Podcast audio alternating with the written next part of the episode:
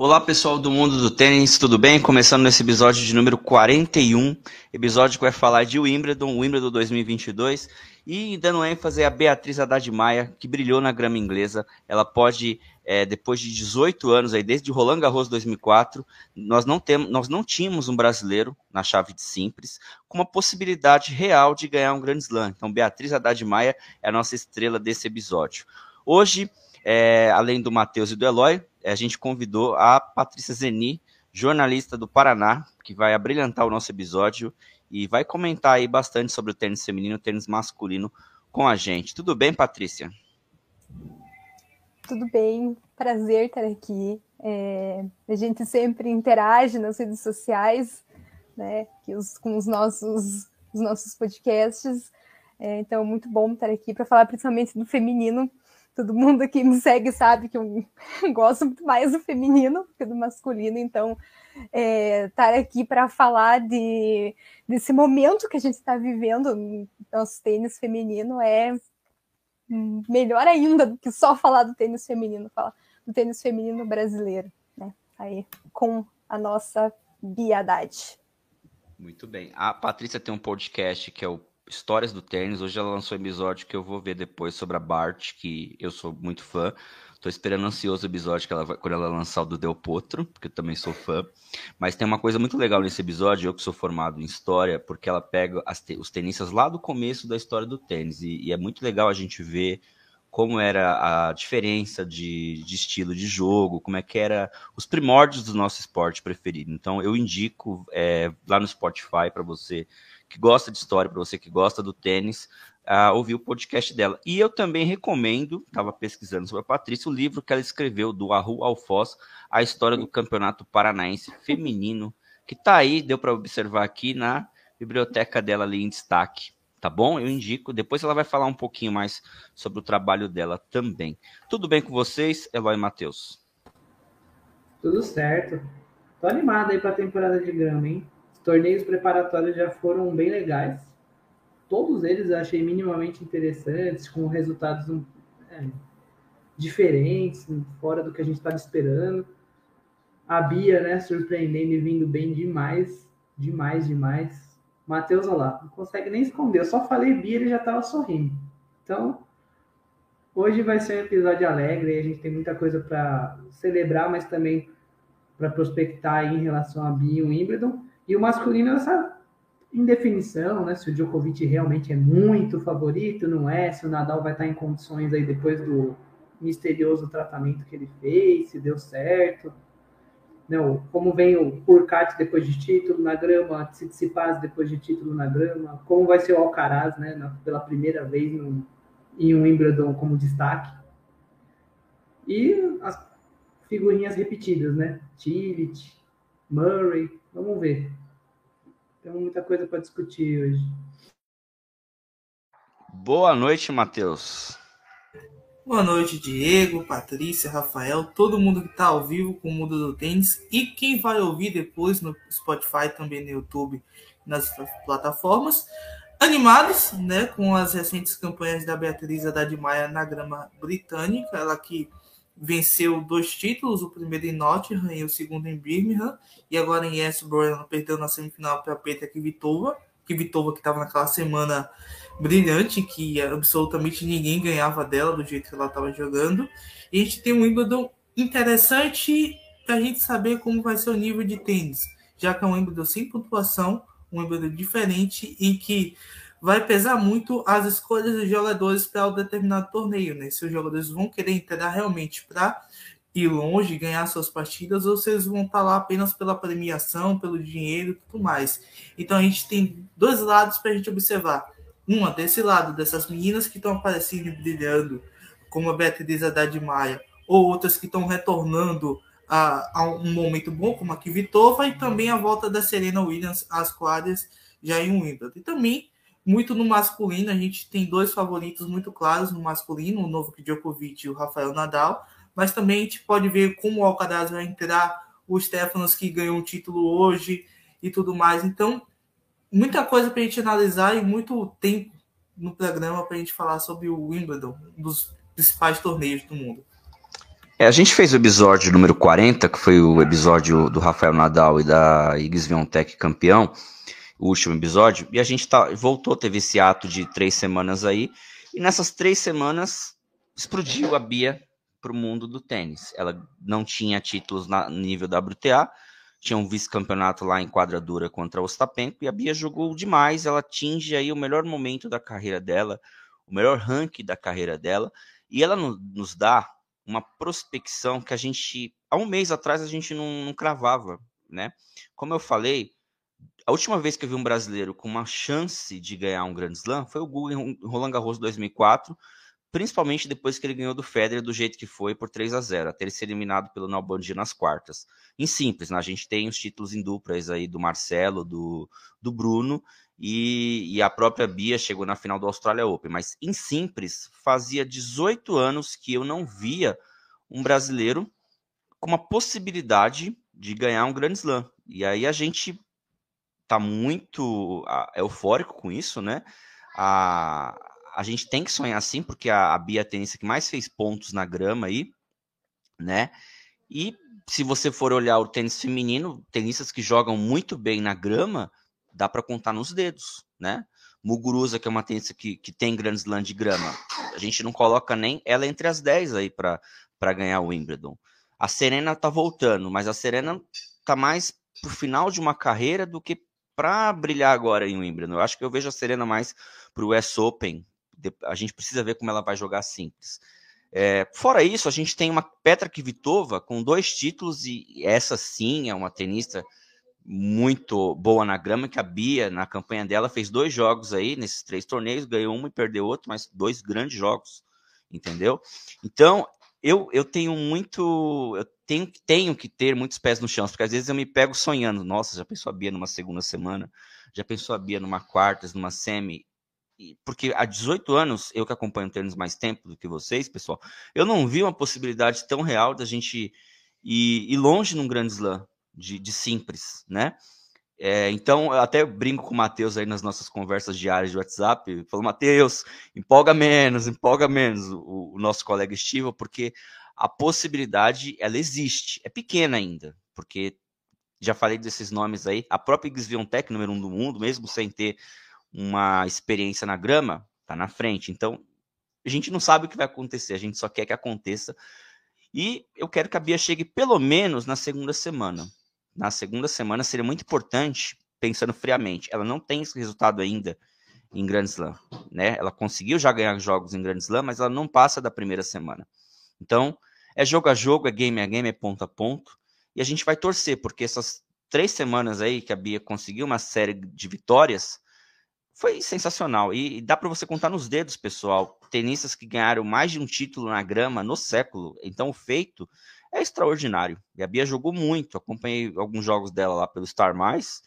Eu vi uma Bia que eu não via antes, assim, confiante.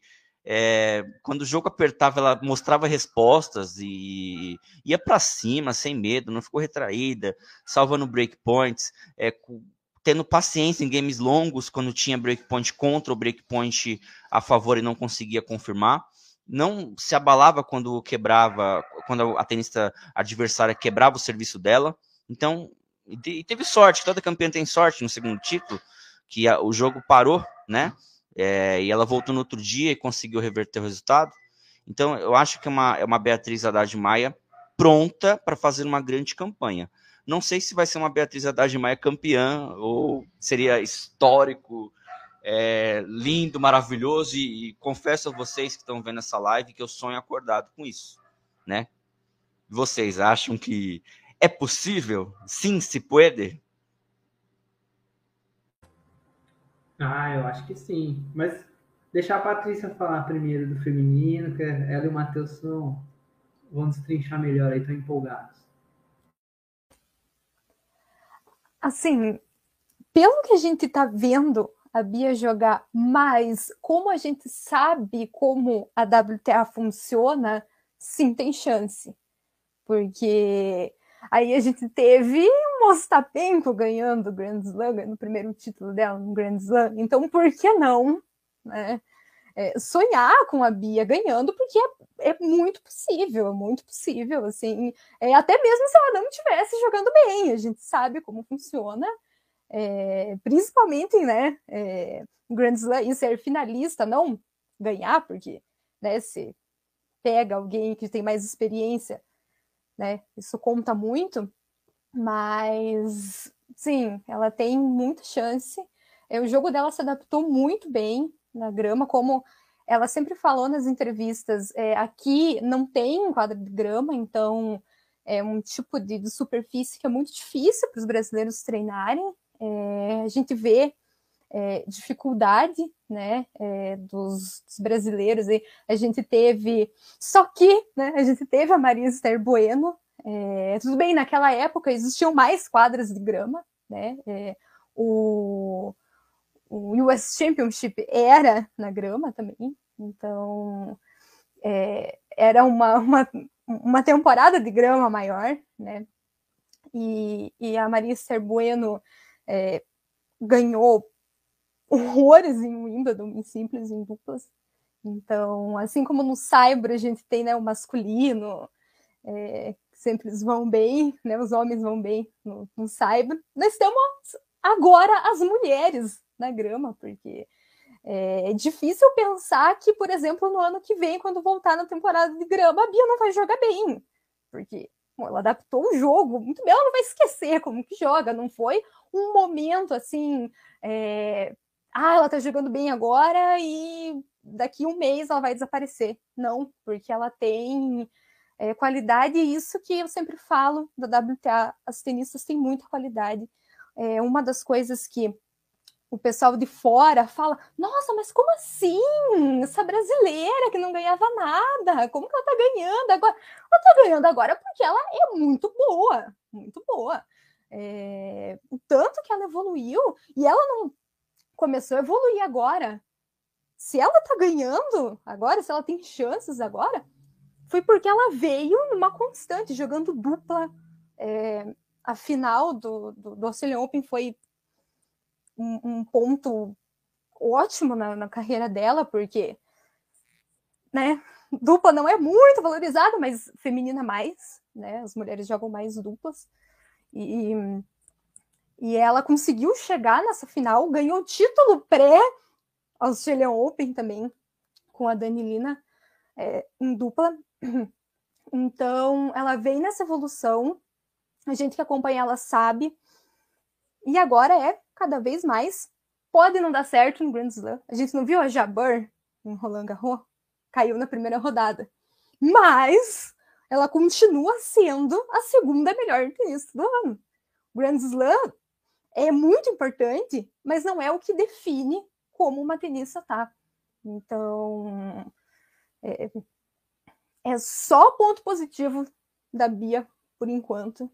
É, também pela torcida, também quero que ela que ela ganhe, óbvio, é muito difícil separar, porque, né, aí, meu Deus, se ela ganhar, assim, não sei o que vai acontecer, assim, a gente vai à loucura, mas se ela não ganhar, se ela não for para a segunda semana, de qualquer forma, é uma temporada de grama, uma temporada dela excepcional.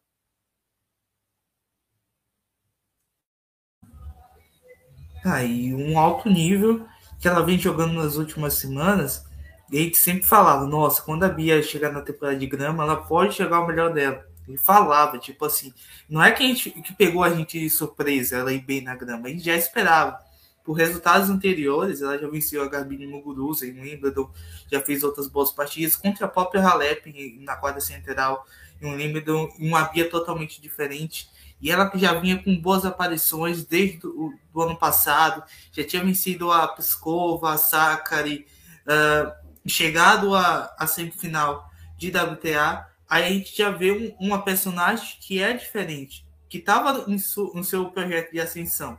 E aí, quando ela chegou em Nottingham, era uma jogadora que, assim, poxa, tem um potencial de chegar longe, mas eu ainda não cheguei longe. Então, ver aquele momento como oportunidade. Ela foi ganhou a primeira rodada da Kyung Wang sofrendo. O primeiro jogo dela na relva foi um jogo que foi um sofrimento.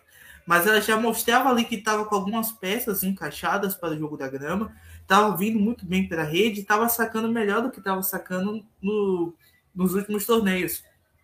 Mas se a gente for lembrar, a Bia ganhou o São 125 antes de Roland Garros, chegou na final de Paris, né? Foi finalista do, do Australian Open em duplas e venceu um torneio pré-Australian Open ao lado da Danilina em duplas. Se ela consegue carregar a Danilina na dupla, então ela consegue chegar longe em qualquer lugar do mundo. E vem com esses resultados. E aí eu, eu percebi um ponto de virada quando ela venceu a Halep. Porque a Halep sempre foi uma pedra no sapato da Bia. O estilo da Halep, como a Halep joga, um estilo que é muito seguro, que erra muito pouco, um, um, uma qualidade diferente para jogar em qualquer piso, seja no sábio, seja na hard, seja na grama, a Halep joga bem. E a Halep sempre atrapalhou a Bia. E no começo do ano, a Halep cedeu apenas três games para a Bia no Australian Open, uma atuação que a Bia disse que foi uma das a pior atuação dela desde o retorno da, da suspensão por doping. E ela conseguiu ir bem contra a Halep, conseguiu ir bem na semana passada contra a, a Kvitova.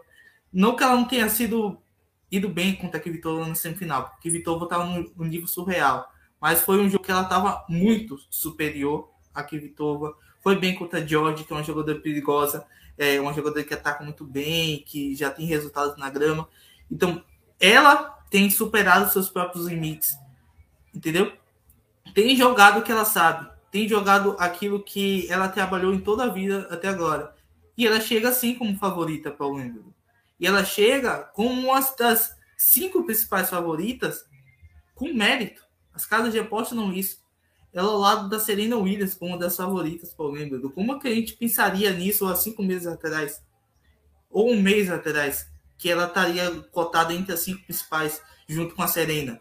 Então, é, é um nível surreal. É um, uma outra menina, uma outra jogadora que tem incorporado cada vez mais peças importantes para o seu, para o seu jogo. O Matheus, eu vou fazer, vou, vou fazer essa pergunta para você. Eu li a Chaves. Esse jogo 1 um dela me preocupa, hein? Eu acho que é mais difícil do que uma provável segunda rodada ainda. Tem, esse, tem um certo perigo aí na primeira rodada. O que, que você vê aí dessa, dessa estreia dela? Principalmente no aspecto, de, no aspecto mental, controlar os ânimos, porque eu indico a Bia não acessar rede social neste momento, né? Para não se contaminar. É, eu, eu acho que a, a Yuvan não vai ter muita. não vai dar muito trabalho para Bia. É uma menina que não joga muito bem na, na grama. Então, só se ela tivesse um dia surreal da vida dela, que ela jogasse o melhor tênis da vida dela, para ela ter alguma chance de vencer a Bia. Mas se for pelo retrospecto recente dela na grama, sobre as atuações dela, ela não deve, não deve levar muito perigo. A gente consegue, eu consigo ver um perigo mesmo muito grande para a Bia numa terceira rodada contra a Bent.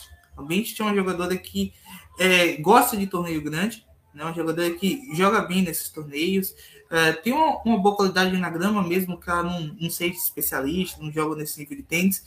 Então, a partir da terceira rodada, eu já vejo um pouco mais de dificuldade com a Bia, e um, um, uma Bia que tem jogado bem contra jogadores que sacam bem, o que é algo bem algo bem diferente do que ela fez na carreira dela. Ela pode enfrentar Madison Inglis na segunda rodada, que é australiana, também joga muito bem na grama, mas que é inferior à Bia, tipo, em todos os sentidos. Se a Madison English ela não tem nada superior à Bia em qualquer piso. Uh, não, não deve ser muito difícil, mas ela é a favorita para a partida dela. E uma bench na terceira rodada, e aí ela pode pegar uma conta V nas oitavas de finais, a conta V ou Kalinina. Acredito que nenhuma das duas vão chegar, mas são os jogadores mais fortes que tem nessa parte da chave. E eu acho que pelas duas primeiras rodadas ela vai ter partidas tranquilas. Mas a partir daí só pedreira. Pelo menos na minha visão. Eloy, você acha que é, como controlar essa euforia? Como se manter longe de, de elogios e não se contaminar com isso e focar no torneio, na, nas adversárias? É, esquecer o que ela fez nessas semanas, esquecer que ela pode ser top 20 depois, que ela pode se passar de ganhar dinheiro, vamos falar assim, né?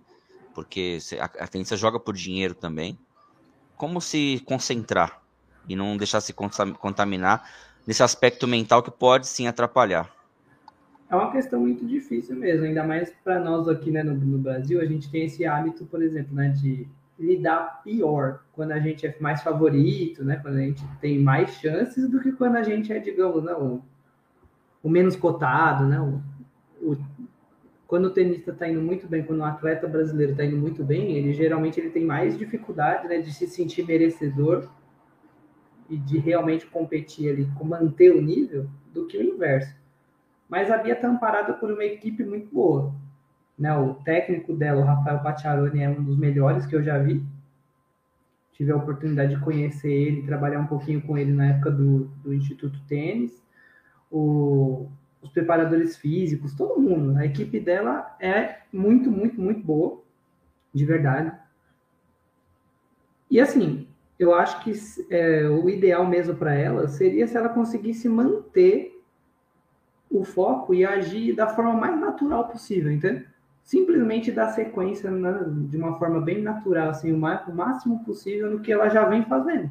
Porque no fundo, no fundo, digamos assim, né, time que está ganhando não se mexe, entende? Então ela está indo bem, ela não precisa fazer muitos ajustes, ela não precisa ir muito longe, né, ficar muito pressionada se eu pensar muito nisso né? Se ela conseguir conter a ansiedade, principalmente, na primeira rodada, essa ansiedade da, do putz, será que vai dar? Entende? Pensar muito no futuro, pensar muito nas possibilidades que vêm da frente.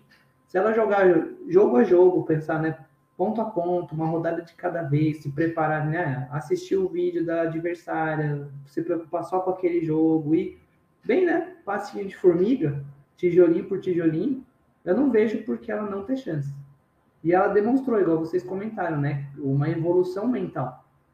Desde essa questão já da Austrália Open, acho que a questão, lógico, a gente não fala muito, mas quando ela passou por todo aquele episódio do doping, isso fortaleceu a mente dela também. Principalmente por ter, né, ter que lidar com isso, ter que se resguardar, esperar, parar, depois voltar, começar tudo de novo, né?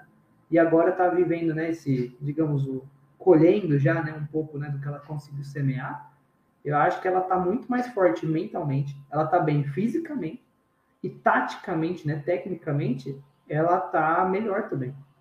Ela está com mais possibilidades, né, mais variação, né? Todo mundo reclama e fala sempre né, da questão da variação do jogo feminino. Poxa, ela tá aí com um monte de slice, com saques diferentes, versátil na hora de jogar pontos importantes, sabendo, né? Jogar pontos importantes, é muito mais manter e tentar não se preocupar, né? não pensar demais no futuro. Até nessas questões mesmo, nessas horas é importante o tenista se blindar, igual você falou, né? Então, com certeza a equipe dela está trabalhando nisso e ela também, né? Precisa realmente se blindar, né? Seja do, do que a galera fala, né? Seja do que os próprios, dentro dos próprios tenistas, né? Eles, ô Bia, e aí, né? Vai, che vai chegar, hein? Tá jogando bem, será que vai dar? É, é normal, isso rola nos bastidores. Mas, bom, para ganhar isso também faz parte, né? Então, quem quer ganhar também tem que aprender a lidar com isso. E aí, Patrícia, como se brindar dessa, desses elogios, principalmente do público brasileiro que tende a colocar, quando ganha, num pedestal e quando perde, igual foi o Gug 98, lá perdendo na segunda rodada para o Safin, que foi uma galera para cobrir, porque pensou que o, bi, o bicampeonato viria, crucifica, mesmo não, não entendendo de como é que é o universo do tênis. Essa é a pior parte no esporte brasileiro. É, é, é o que vocês falaram, é não, não ver o que está acontecendo, é não ler nada, não entrar em rede social, não ler jornal, não assistir nada, porque é, o tanto de gente que chega no tênis agora, porque a Bia tá bem, é gente que no Twitter, isso é ótimo, não tô aqui criticando, isso é maravilhoso, quanto mais gente melhor, é o que a gente quer, divulgar o esporte, ter as pessoas apoiando os nossos tenistas, isso é maravilhoso. Mas as pessoas chegam sem entender. As pessoas, dois dias antes, perguntando: e o horário do jogo? Gente, calma, calma. O horário do jogo sempre sai dia antes. Né? Vamos, vamos com calma. É... Ah, mas e a final? Calma, não tá na final ainda. Precisa ganhar, não é assim. É um jogo por vez. tênis não funciona dessa forma. Você pode ser o favorito, mas pode não ganhar. Né? Então, as pessoas, esses novos fãs, precisam entender. A imprensa, mesma coisa.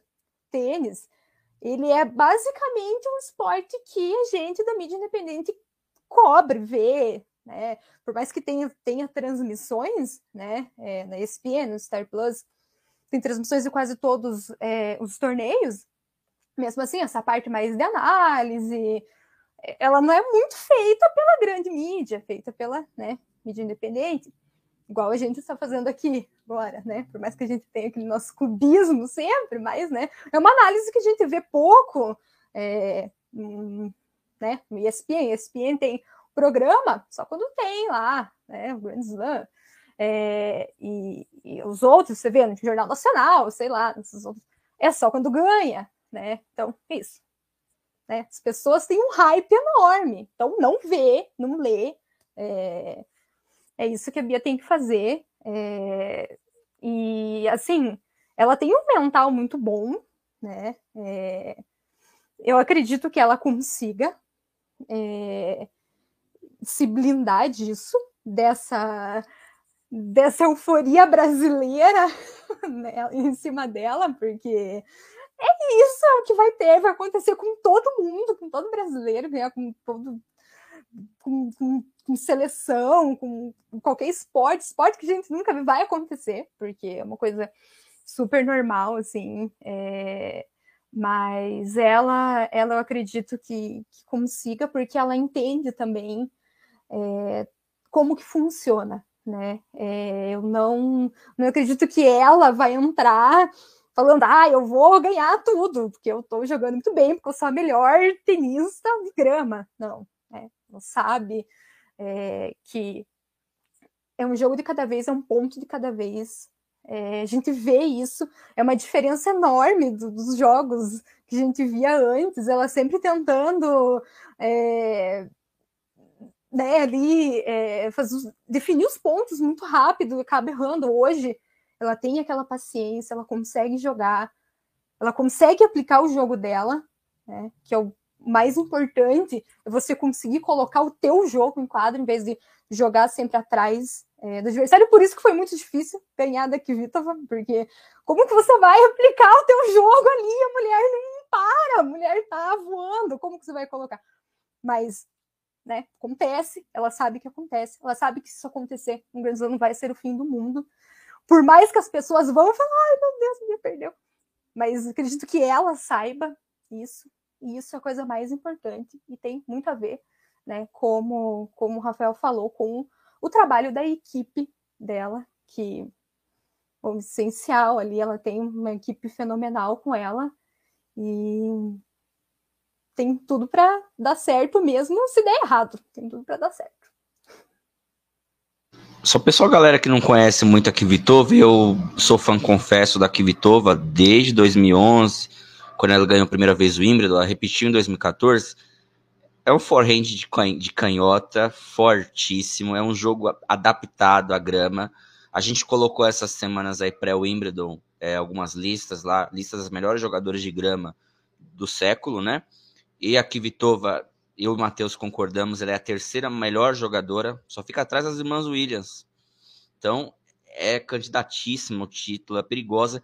E eu fico feliz porque, mesmo perdendo, a Bia se comportou super bem contra a Kvitova.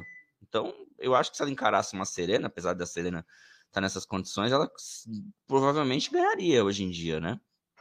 É, então, é, é uma tendência assim, gente, candidatíssima ao título, candidatíssima ao tricampeonato, e eu acho que é ela quer isso porque ela tá já na, indo para a fase final da carreira dela, né? Não que ela vai se aposentar, mas é uma fase menor daqui para frente. Ela quer muito esse tricampeonato, quer muito se consolidar como como grande campeã, né? A Petra. É, fala um pouquinho, Matheus, da Laura Pigossi, né? É, a gente está falando tanto da Bia, tanto da Bia, que às vezes a gente esquece da Laura, mas a Laura está com um feito extraordinário tudo está acontecendo de bom com a carreira dela. Ela ganhou uma medalha de bronze nas duplas. Ela chegou numa final de WTA no Saibro. E agora ela vai disputar a primeira chave de Grand Slam aos 27 anos. Ou seja, é persistência, resiliência e eu tô muito feliz com a Laura Pigosi. É, eu acho que ela tem condições de fazer uma R2, hein? Tem condições de passar por esse primeiro jogo aí, que é, é seria muito legal ela ganhar um jogo de Grand Slam. O que, que vocês vê da Laura Pigosi aí para o Wimbledon? Olha, é muito feliz pela Laura, por tudo que ela tem feito nos últimos anos, mas também porque, mesmo nos anos difíceis, ela nunca desistiu de chegar aonde ela está, chegar no Grand Slam, jogar uma chave principal, ganhar uma medalha de bronze no Olimpíadas. Ou seja, tudo que ela tem feito tem sido fruto de muito trabalho, de ir para a Espanha, de treinar na Espanha, de quebrar joelho jogando em torneio lá no, no interior da Turquia para crescer o ranking, para crescer para Macedônia, para países periféricos da Europa. E mesmo assim, é, cada vez mais que ela vai vencendo algo, a gente nos surpreende, né? A gente surpre nos surpreendemos com o resultado dela em Bogotá. Quer dizer, alguém esperava que ela fosse fazer final em Bogotá? Ninguém, entendeu? Então, é um crescimento que é, tá acontecendo, a gente não tá percebendo, e a Laura, besteirinha, besteirinha, daqui a pouco ela tá no top 100 da WTA. Nem precisa de muita coisa, porque ela tem plantado isso, ela tem feito isso. Antes da lesão dela, recente, ela tava indo bem, ela tinha perdido um, um jogo contra a Bia, lá em San Malo, que ela deu muito trabalho para a Bia, incomodou a Bia o jogo todo, todo, todo, todo, a Bia não teve um saque tranquilo contra a Pigossi lá em Samalô. E ela tá crescendo, tá evoluindo e tá mostrando até onde o tênis vai. Eu queria que a Pigossi ela conseguisse utilizar toda aquilo que a arma que ela tem na grama, é, na, na dupla, que ela voleia muito bem, que ela devolve muito bem. Eu queria ver ela jogar, jogar assim também na grama. Se ela jogar dessa forma em Wimbledon, ela tem grande chance de passar pela Kutkova, que não é um jogador impossível de vencer. Por longe disso. Ela pegou uma estreia até mais fácil do que a própria Bia. Fácil, entre aspas, né? Porque quando o, o, o jogo mesmo é dentro da quadra. E a gente tem que ver até onde a Pigossi pode jogar, o como ela pode jogar, o que ela pode fazer. Porque eu já vi essa menina ganhar partida lá na Polônia contra a Magdalena Fre na, na quadra coberta, porque a gente não pode esperar que ela consiga um bom resultado no Wimbledon. Uma segunda rodada seria incrível, mas até onde a Pigossi pode surpreender a gente, né? Ela sempre pode, né? Acho que esse é o ponto, né? Ela é a tenista que mais surpreende mesmo a gente ultimamente. Ela, talvez, a, lógico, a Bia surpreendeu agora, mas a gente já esperava mais, né? Tinha outra expectativa, outro nível né, de expectativa. Mas a Pigossi tá bem demais. E dá para sonhar mesmo. Só o fato né, de estar tá na chave principal a gente já deveria comemorar, mas aqui nem sempre a gente faz isso, né? Só comemora troféu.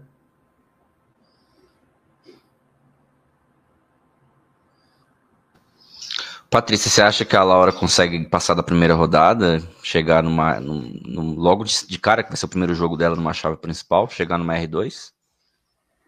É, a gente falou do mental da Bia, e aí também entra isso. É a primeira vez dela numa chave principal. Como que ela vai controlar esse nervosismo? Ela não conseguiu fazer uma preparação muito boa, né? Isso também afeta muito. É e eu falar, mesmo se ela não conseguir passar justamente por conta desses problemas mental, físico, já é muito bom ela estar ali. Sim, ela conseguiu estar ali, né? Por, por vários motivos, né? Vários tenistas não puderam participar, mas ela tá perto do top 100, então justíssimo ela estar ali, né? É... E ela também contou com, com desistências, né? Que é normal, ela poderia entrar assim, mesmo se não tivesse nenhuma proibição, ela também poderia ter entrado, sei, né? A gente não sabe o que poderia ter acontecido, mas é, entrou, tá ali, ótimo, né? Ah, a gente não comeu, mas sim, é bom, é bom ela estar ali, é uma ótima experiência para ela. É, com ela, a gente vê que não importa a idade, você sempre pode fazer alguma coisa pela primeira vez e pode ser incrível, porque para ela é incrível estar ali. É, quem que não sonha é, jogar o Wimbledon, né? É, para ela já é muito bom. Sim, ela pode ganhar, porque né, ela ganhou jogos é, impressionantes em Bogotá. É, tava assistindo o jogo dela, meu Deus, super nervosa lá, vendo, e ela ganhou, no final saiu com a vitória, que é o que mais importa, né? Não importa muito como você joga, mas você ganhou, no final conseguiu colocar a bola dentro de quadra e ganhou o ponto, é isso que importa, então, é isso que ela tem que fazer, né? É... E sim, pode, pode muito bem ganhar, pode ir longe também, né? Ela, ela sempre nos surpreende, vai que, né? Vai que a gente descobre que ela também joga muito bem na grama, a gente tem duas tenistas na grama, pode acontecer também. É o que eu espero que aconteça, eu sempre espero que aconteça isso. A minha é... torcida, é pelo menos, ela chegue na R2, né? Ganhe um Sim. jogo, seria muito importante para ela. Sim, mas aí, falei. Vê o mental, vê como ela tá no físico e para cima, tem nada a perder. Ela tá ali para para testar, para ter experiência, ela tem que jogar livre e se divertir, que no final é isso que conta. Vou começar por você, então, Patrícia. Um ano depois, Serena Williams retorna aí a jogar é, uma chave de simples, né? De Grand Slam. O que, que você espera dela para o Wimbledon? Olha, gente, eu sou maior fã do Serena. É, para ela é a razão que eu estou aqui hoje falando de tênis, porque se não fosse ela, eu nem ia começar a acompanhar tênis. Então, né, para mim, assim, ver ela jogando já é sensacional. Eu não esperava ver ela mais jogando. Eu tava ali quase convencida que ela tinha se aposentado.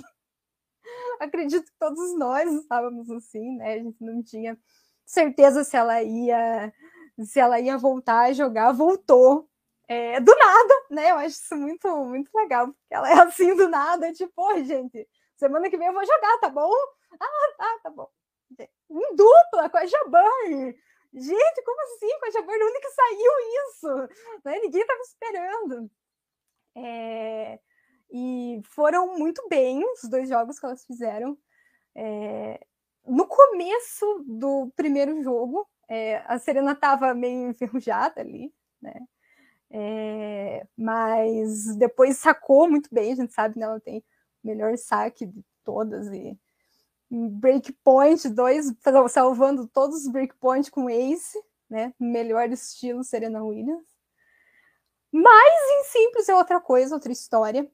É, por mais que ela seja a maior de todas da história, de todo mundo, ainda assim voltar de uma lesão e depois de um ano parada, com 40 anos, é muito complicado.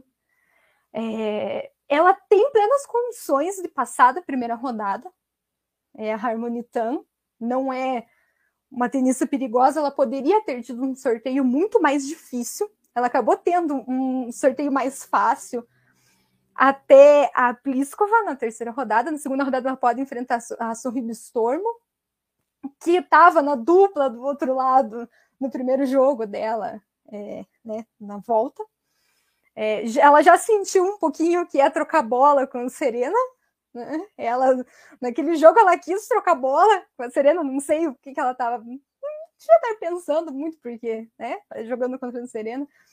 Que é complicado ali, no fundo de quadros, trocar, né? Bola com ela, mas foi. Ela jogou muito bem, jogou muito bem em dupla. É, até a própria Serena e Jabor falaram que elas se impressionaram como a outra dupla jogou tão bem, né? Elas não estavam jogando mal, a outra dupla estava jogando muito bem elas jogaram melhor do que a Chan e a, e a Oyama. Assisti os dois jogos, né? É, elas foram muito bem. E ela, a Serena pode enfrentar a Ribstorm de novo. E depois, depois a Pliskova, que né, se a Serena estiver bem, ela ganha. Que é Pliskova, não precisa falar muita coisa, é Pliskova. É, então, né, essas três primeiras rodadas para a Serena, se ela estiver em forma, ela pode ganhar mais simples, jogando ali com a movimentação dela limitada justamente pela falta de ritmo. Assim, eu como torcedora, claro que eu quero que ela ganhe, mas se ela não ganhar ou não passar da primeira rodada, ou não passar da segunda, vai ser perfeitamente normal. É, se ela tá tentando um retorno a gente tem que ter paciência, porque é assim, é, né, a gente vê aí é, é, alguns tenistas, tipo a Krejcikova, tá voltando, né, não conseguiu ganhar os jogos, e ela é nova, super normal, super normal, é, né, você até pegar um ritmo, então, a gente não sabe o que vai acontecer, se ela vai jogar mais torneios antes do US Open, se ela vai jogar o US Open, provavelmente, agora que ela voltou ao Wimbledon, vai jogar. Então, se ela quiser, né, um retorno, a gente tem que ver o que que vai o que, vai acontecer, como que vai estar o corpo dela, ou se essa é uma despedida, né, se for uma despedida, então daí não tem muito problema você pegar ritmo, você tá ali jogando pela última vez, né, a gente não sabe, e sinceramente não sei nem se ela sabe o que ela vai fazer, pelas, pelas entrevistas dela, acho que nem ela sabe como que o corpo vai reagir, como que ela vai fazer. Mas já é sensacional ver ela depois de um ano, assim, uma felicidade enorme ver. Só, só o fato dela estar ali no sorteio, estar ali, é uma coisa que eu achei muito engraçado, mas não me surpreendeu, foi o fato, assim, no masculino eles colocaram o caminho até a final dos primeiros quatro cabeças de chave normal, uns quatro. No feminino tem primeiro a Iga e daí já a Serena. Cadê a segunda cabeça? Não, é a Serena, porque a Serena é a Serena. E todo mundo espera que ela vai lá vencer o Grand Slam 24 dela e ela vai atropelar todo mundo, porque é a Serena. Né? Só o nome dela, só estar ali. É, as adversárias entram muito motivadas por ser ela, mas também tem o nervosismo. Meu Deus, eu tô aqui jogando contra a Serena né? É, então, é isso, eu estou muito feliz por ela estar ali. Eu poderia ficar aqui falando por horas e horas sobre como eu estou feliz é, que ela está é, jogando, mas né, não pode, não é só sobre ela. É, dar uma opinião racional, eu vou ver se o Matheus e ela concordam. Eu fiz o. Esse que o Matheus está colocando na tela. Ontem eu estava fazendo nas chaves que eu sempre faço, né? Para vir fazer o podcast, eu acho que ela vai até a terceira rodada contra a Priscova e a Priscova ganha dela, assim, bem, bem frio, que já é bastante, né? Ganhar dois jogos aí e aí para o verão americano para tentar fazer um US Open com mais chances de ganhar um slam. Eloy, o que, que você acha do retorno da Serena? Acha que ela ganha estresse? Você acha que ela vai para a segunda semana? Ou você acha que ela surpreende aí, que ela está escondendo alguma coisa para ganhar esse 24 ah, não sei, nesse sentido assim, de nossa, ela vai chegar e vai vencer o torneio. Eu acho que não, mas eu acho que ela vai para a segunda semana. Isso eu acho que sim. Eu acho que ela chega pelo menos na segunda semana, acho que ela consegue. Só que depende muito disso que a Patrícia falou, principalmente em relação à movimentação, né? A gente não faz ideia de como que ela vai voltar jogando simples, como que ela vai cobrir a quadra inteira de simples, né? Jogar dupla é uma coisa, agora ela na simples, as adversárias sabendo, né, que ela provavelmente não vai estar no mesmo ritmo, não, na mesma intensidade, nós vamos meio que abusar disso, né? Então, dependendo, né, se ela pega uma adversária que tem muito recurso, assim, de curta, ou de, né, de tem muita facilidade de mudar de direção, devolve bem o saque, acho que ela já vai ter um pouco mais de dificuldade. Mas, pelo menos no início, assim, acho que ela até consegue ganhar, assim, porque ela também deve ter se preparado para isso, né? Ela é serena, né? Então, serena não vai chegar para jogar um jogo embora. Serena é Serena, né? Ela vai chegar minimamente com condições de, de disputar alguma coisa, assim, de morder o, o torneio, né? Então, dá de beliscar. Então, eu acho que ela tem total chances. Né? O Henrique ali, ó, acabou de mandar no chat, né? É verdade que ele tá falando. A Serena é igual o Real Madrid, a camisa é pesada demais. É exatamente isso. Você vai duvidar da Serena? Você vai falar que a Serena não vai chegar? É a mesma coisa que a gente sempre falou do Nadal lá, não foi? Em Roland Garros. Ah, Nadal Principalmente na Austrália Open, ah, tá né? Que a gente lá no episódio a gente não falou, não, não, não chega, não chega. Chegou e ganhou. Não, chegou, ganhou os dois slams do ano. Então, assim, eu não duvidaria dela. Mas acho que, né, putz, se ela for para a segunda semana, tá de bom tamanho para um retorno e o é, foco no S Open mesmo. Mas nessa pegada até de jogar em casa, na quadra dura, que, é, que ela vai super bem quase sempre. Mas é isso, ela tem a bola pesadíssima, né? Então, Se a direita tiver em dia, se o saque tiver em dia, ela não precisa correr tanto. Matheus, concorda comigo que ela não vai ou concorda com ela com a Patrícia que ela vai? Ah, eu acho que a Serena chega na segunda semana. Acho que ela tem armas para isso, tem nível para isso. E é o seguinte, a gente está projetando uma terceira rodada contra a Pliskova, mas eu acho que quem vai chegar é a Butter, a britânica, que vai enfrentar a Pliskova na segunda rodada. A Butter acabou de vencer a Pliskova nessa semana em Istanbul. A Pliskova não está jogando bem faz um tempinho, então acho que quem vai chegar é a Butter. Eu acho que se a Serena pegar a Butter, acho que vai ser um jogo muito mais acessível para ela do que seria contra a Pliskova, que tá que tem um saque mais pesado do que a, a própria britânica falando. E ela tem um, uma potencial quarta rodada contra a Galf que qualquer cidadão do mundo iria parar para assistir. Entendeu? O, o, o, tanto que seria interessante uma quarta rodada entre a principal promessa americana contra, contra a maior jogadora que esse século viu, seria uma proporção surreal, um nível assustador, e eu queria muito. Ser campeã, eu acho que é um pouco demais. Né? A Serena já tem 40 anos, fisicamente a gente vê que ela ainda está mal, né? Ela já teve momentos superiores. Só que eu não gosto nem muito de falar de negócio físico da Serena, porque a vida toda questionado o físico da Serena Williams e a vida toda ela ganhou. Então a gente não. Eu nem questiono mais. Mas que ela tá voltando agora e toda menina que tá voltando tem dificuldade, né? Porque é um circuito que se corre muito mais do que antigamente. E correndo muito mais, acho que a Serena vai ter um pouco de dificuldade para levar. Mas eu acho que ela tem três primeiras rodadas que são acessíveis. E quem sabe um, um, um confronto na segunda-feira de Golf contra Serena Williams seria bem legal. Manic Monday aí que vai, vai ser bem legal. Ó, deixa eu colocar um dado antes de falar da Iga.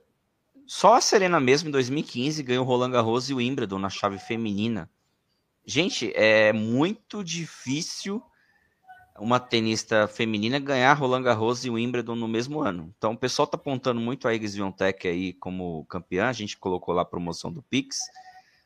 É muito complicado. É a probabilidade, falando de matemática, é, é mais fácil não acontecer da Iga não ganhar do que a Iga ganhar, porque muda-se muito de um piso para outro em pouco tempo. Embora a Iga se protegeu aí, que eu achei uma legal, ela, ela só ir para o torneio mesmo, do que fazer uma pré e, e, quebrar a série invicta dela, né? Então ela vai aí para este Wimbledon com essa expectativa, mesmo não sendo uma jogadora de grama. Pegou, ao meu ver, uma chave boa para a caminhada, né? E quebrar essas, essas, essa estatística que eu falei, que só Serena em 2015, neste século, ganhou Roland Garros e Wimbledon no mesmo ano. Né? Muito, muito difícil. O que vocês esperam é número um do mundo, da tenista que está invicta trocentos jogos.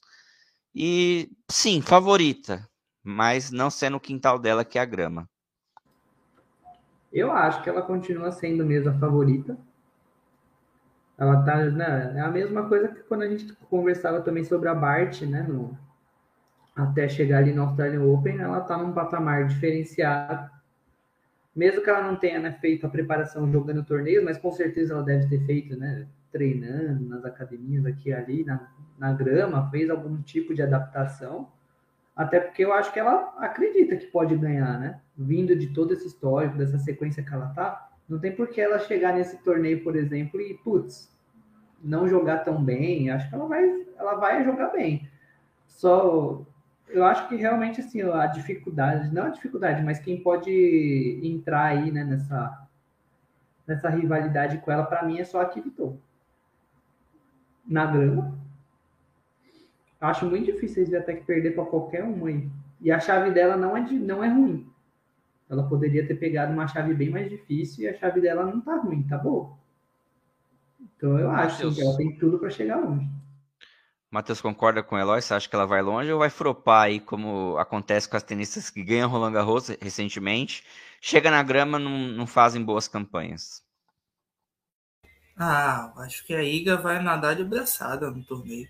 A Iga tem o Wimbledon juvenil, ganhou em 2018, depois de vencer em Roland Garros, juvenil. Olha, ela já fez isso antes. Ela tem bola para isso. Já foi campeão lá, campeã lá. E ela tem uma chave que é muito acessível. Com todo respeito, a Iana fez. Não é jogadora para vencer a Iga Świątek. Ela vai ter uma partida de segunda rodada difícil contra a Danka Kovinic, porque a Kovinic já trouxe um pouco de dificuldades para ela em Roland Garros, embora não tenha assustado tanto. Mas é uma chave que é acessível. Ela cai ali no quadrante da Krejcikova, que está voltando agora de lesão e não está jogando seu melhor tênis. Então, até uma quarta rodada ou quarta de finais, a Iga vai ter muita tranquilidade para ir avançando. E quando ela consegue começar a vencer em determinado lugar, é quase impossível para, para ela. Entende? Quase impossível. E ela tem jogado muito bem na, no Saibro. Ano passado, ela chegou nas, nas oitavas de finais em Wimbledon. Se eu não me engano, ela perdeu para Jabeur em Wimbledon de 2021. Então ela é muito favorita. E deve nadar de braçada. E a gente às vezes até se assusta um pouco com a, o que a Iga tem feito. Porque a Iga ela tem simplesmente aniquilado todo mundo. Né? Então a gente chega na grama assim, a gente pensa assim, poxa, talvez na grama dê para a gente ver a Iga perder. Mas quando você vai olhar o histórico, é muito mais ainda favorável para ela do que parece. Então, pelos jogadores que estão na chave dela, pelos resultados anteriores, por tudo que ela tem feito, eu acho que ela deve chegar pelo menos nas quartas de finais bem tranquila.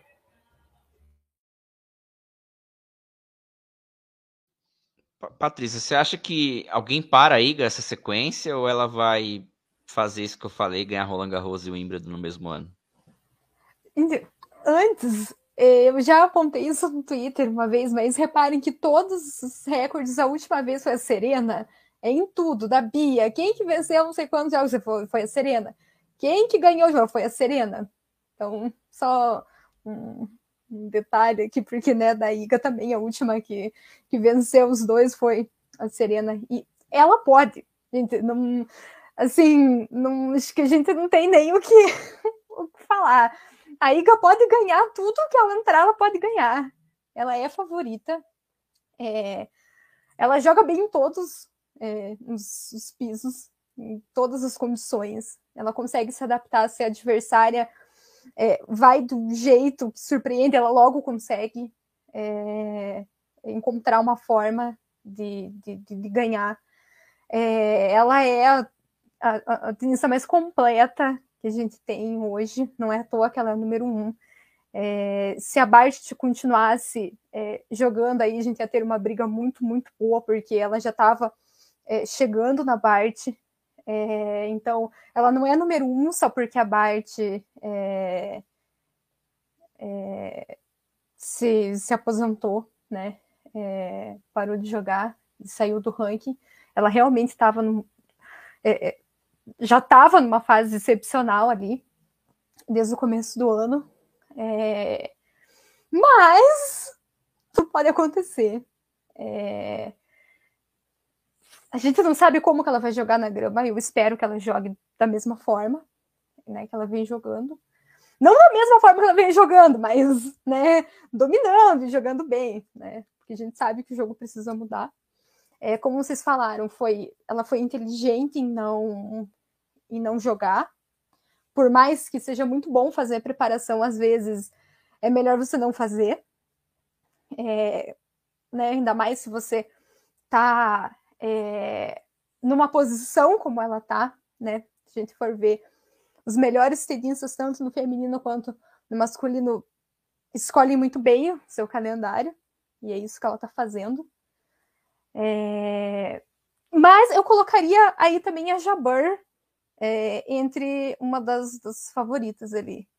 É, a Conta Veit tá, não jogou muito, a gente não sabe como ela tá também. É, e também, se ela estivesse bem também, né? Ela é aquela que, né? Não. Se fosse indoor, talvez.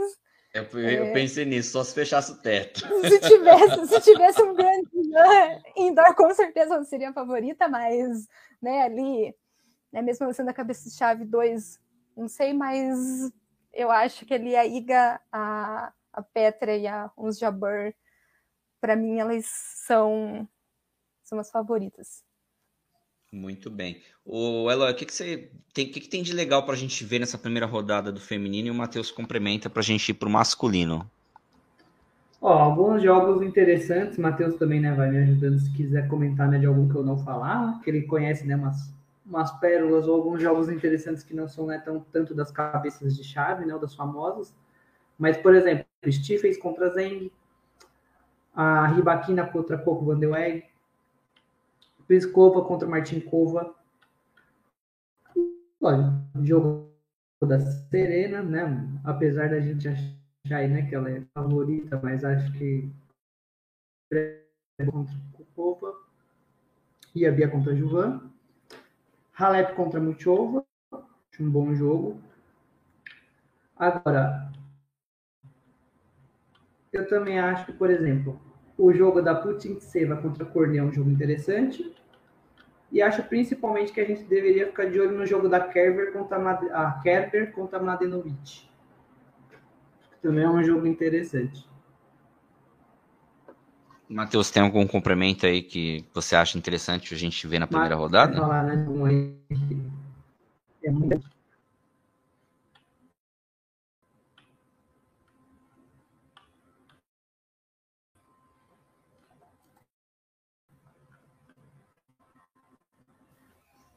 Caímos, mas voltamos. Voltamos. Fala aí, Matheus. Tem algum jogo interessante na primeira rodada? Que você quer complementar? Ah, tem vários jogos interessantes e já gostaria de começar com a Angelique Kerber contra a Cristina Miladinovic. Partida com duas jogadoras bastante experientes, né? Outra partida interessante para a gente olhar é a Shaolinska, que venceu a, a Coco Vanderweg na última rodada do quadro, que vai enfrentar a Siniakova que é uma jogadora que vai muito bem na, nas duplas e muito bem na grama também. Outra partida muito interessante, já é, envolvendo a cabeça-chave, é da Kyung Wang contra Belinda Beach, estreia de Wimbledon, deve ser uma partida com muita.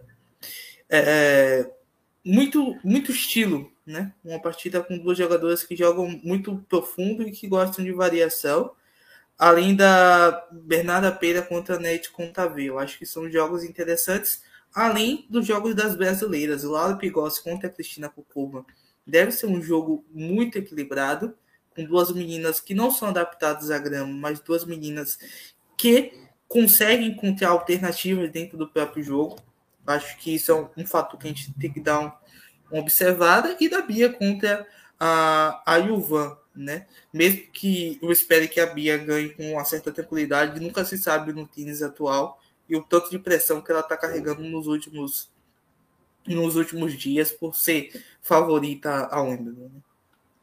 Vamos lá, gente. Então a chave feminina começa aí na segunda-feira. Não teremos a Bart, que é a atual campeã, né? É... Quem, quem vai abrir na, na chave feminina mesmo, Matheus, na segunda-feira? Raducano, né? Tá, tá mutado, Matheus. É Raducanu, né? Isso. É Raducanu contra o Van Uitvank. Certo. E chave masculina agora, galera. Vamos para a análise da chave masculina e depois os nossos palpites aí. É, o Djokovic é o atual campeão, o atual tricampeão do torneio, as últimas três edições. 2020 não teve, então ele ganhou 18, 19, 21.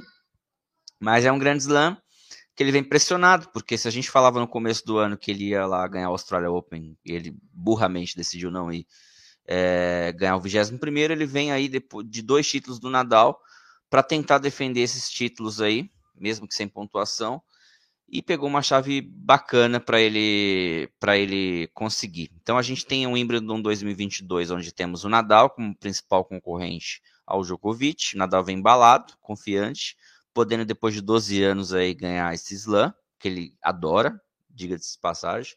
E temos aí alguns coadjuvantes é, preparados aí para enfrentar o Rafael Nadal. O Rafael Nadal não, o Djokovic, perdão. Hubert Ukart, polonês, que fez uma gira muito boa na grama, e Matteo Berrettini, finalista do ano passado, e vem de lesão, vem com dois títulos aí. Então, é bom você colocar a foto dos três, porque antes de passar para vocês, eu vou dar um dado que eu coloquei. A gente tem aí o chamado Big Three, Big Four, né? O Murray sempre chega. O Wimbledon, Big Four. O Wimbledon, o último tenista a ganhar o Wimbledon sem ser um dos quatro foi Leighton Hewitt em 2002. Isso quando era número um do mundo na época. 20 anos que um, a gente já viu Raonic, Silic, é, Kevin Anderson, Thomas Berdych chegarem em final, mas não conseguiram, Andy Roddick, não conseguirem enfrentar esses caras do Big Four, né? E o Wimbledon é figurinha carimbada. Ou Djokovic, ou Nadal, ou Federer, ou Murray. Onde eles têm mais chances, tirando esses quatro, é no US Open. Vocês acham que teremos aí um campeão inédito, um campeão diferente desses aí? Será um Wimbledon cheio de, cheio de perguntas aí neste ano.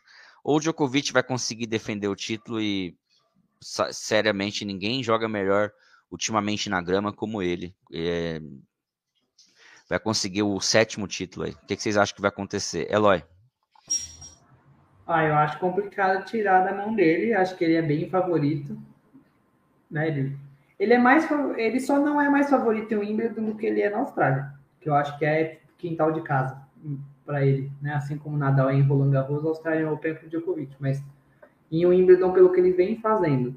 Depois dele ter vencido, né, do Federer naquela partida que deu problemas de saúde pro Diegão aí e deixou todo mundo doido naquela final. Então, assim, se ele ganhou naquela final daquele jeito, eu não vejo por que, que ele não seja o favorito hoje em dia, apesar né, do, do que aconteceu nos últimos slams aí. Mas acho que ele é bem favorito, sim. A chave é muito boa. Acho que ele não tem grandes dificuldades, assim. Lógico, o Opelka, né, se chegar até a quarta rodada, é, um, é chato né, de jogar, mas o nível de devolução do Djokovic, ele, ele não, né, geralmente não tem muitas dificuldades contra sacadores assim. Acho que seria interessante esse confronto, né? Ele contra o Alcaraz umas partes, né? Aí seria, seria bacana. Né, mas não sei também se o Alcaraz tem, tem calibre ainda para vencer o Djokovic em 5 sets em Wimbledon. A gente nunca, nunca vi, né? A gente nunca acompanhou né, o Alcaraz na grama. Mas eu não descarto Nadal, não descarto putz, até Tsitsipas aí que chegou, né, conseguiu ganhar um torneio na grama, mas assim, eu não acho que Tsitsipas nunca vai, né, não vai ganhar um Eu não acho. Nenhum dos outros tenistas tem possibilidade de ganhar um Wimbledon se o Djokovic e o Nadal tiver fisicamente bem. Fisicamente bem é tipo imoral para os outros jogar jogarem contra eles na grama, de verdade, né? O objetivo do grego é chegar à segunda semana. É se ele chegar à segunda semana, ele tá feliz. Passada a primeira rodada. Então, é. só que assim, tem um problema aí, muito, tem dois problemas, né, aí, né? Grandes. Primeiro, o, tem pouca gente falando desse confronto, mas o Hurkacz pega na primeira rodada o Davidovich Fokina, que é cara encardidaço, assim, que adora aprontar nas primeiras rodadas, e depois perde mas ele gosta de tirar gente grande, né? Então, assim, eu não sei nem se o Hurkacz passa da primeira rodada, de verdade. O Alcaraz, por exemplo, que a gente né, insiste, investe muito, putz, ele vai pegar o Fonini, talvez, na segunda rodada. O tenista chato, que também é embaçado de jogar com ele nessa na, na grama, esse jogo de toque, de muita mudança, né? Faz quem tem mais facilidade de mudar de direção ou tem muita mão, né? Para segurar o jogo. Então, né, a chave não foi. A chave da Alcaraz eu acho difícil. Eu acho o que dos jogos. dificuldade desde a primeira rodada, né, Loi? O Alcaraz então, tem dificuldade desde a primeira rodada. Tem que jogar bem, né, É sacador, né? Direita pesada. Então, é verdade. O Alcaraz tem dificuldade quase todas as rodadas. Se fosse para destacar um jovem, assim, dos jovens, talvez tenha mais chance de avançar, que pegou uma chave melhor, é o Aliassime. Acho que ele pegou a chave mais baba tem grande chance mesmo de chegar longe no torneio. Ele vem jogando bem nos grandes lãs, vem jogando bem, né?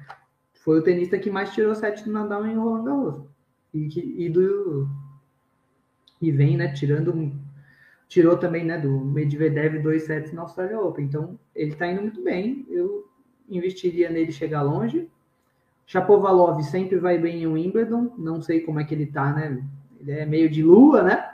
Depende qual Chapovalov vai jogar, mas assim, ganhar não vai ganhar. Só falando que ele pode chegar a incomodar um pouquinho aí, talvez umas oitavas ou quartas de final pode encher o saco de alguém. E sim, o Berretini pegou uma chave boa. Então ele tem muita chance também de longe. O grande problema para o Nadal, né, já diferente do Djokovic, que acho que pegou uma chave que favorece ele, o Nadal pegou uma chave meio encardida.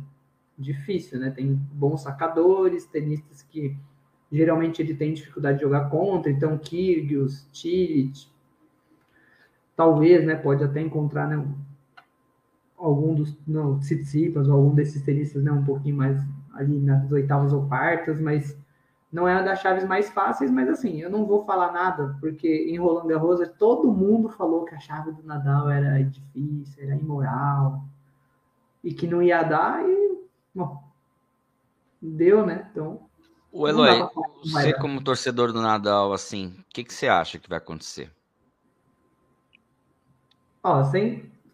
Sem torcida. Assim, é, então, dividindo. Com, Análise com, fria. É, com, clube, com clubismo, eu, mesmo, mesmo sem clubismo, tá? Eu acho de verdade, e eu sempre falo isso todo ano e vocês sempre me zoam disso, tá ligado? O único que começou a falar, a considerar isso ultimamente foi o Diego. Eu acho o Nadal ótimo jogador de grama.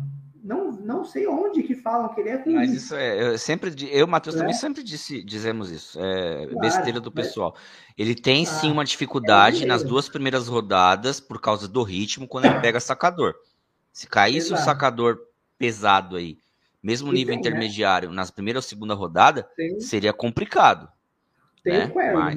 né? Na segunda rodada. talvez não, não vai. O Carey tá na, fa... o Carey tá na assim, descendente. Eu... Então, eu também não acho que ele vai perder para um desses caras. Só que de verdade, né? O Nadal é, é, ele gosta muito do torneio. Acho que é um dos torneios que ele entra com mais vontade assim, de, de, de ganhar, de chegar longe. Ele tá numa fase das melhores. Recém, né? Ganhando o Roland Garros contra tudo, contra todos, contra a própria lesão, ganhando do Djokovic. Então, assim, por que não, entende? Eu acho de verdade que ele pode chegar. Só não acho que ele é mais, por exemplo, que ele está no mesmo nível de favoritismo do Djokovic no Wimbledon. Mas acho que sim, que ele pode chegar, tem total condição de ganhar. Mas é uma chave difícil. Sendo frio, é uma chave difícil. Matheus, sua análise aí pro, pro masculino e todas essas questões aí que eu falei, que o Eloy falou. Será que o Djokovic vai confirmar o favoritismo dele como o melhor jogador de grama dos últimos anos e finalmente fazer o 21 já que temos aí a possibilidade real dele não ir para a gira americana, ele não deve jogar o US Open, mesma questão do Australia Open. Então, provavelmente, se ele não mudar de ideia, será o último slam dele no ano. Será que ele vai ganhar? Passa, pode passar zerado esse ano. Seria muito ruim para as ambições dele. Ah, tem dois nomes que assistiram o sorteio e abriram aquele grande sorriso. Um foi o Novak Djokovic. E Ô, Matheus, foi... Matheus, me lembra de colocar lá Djokovic campeão do sorteio, você vai entender. É. é... Um foi o Djokovic e o outro foi o Daniel Ivas. Os dois que acordaram no dia do sorteio e ficaram felizes.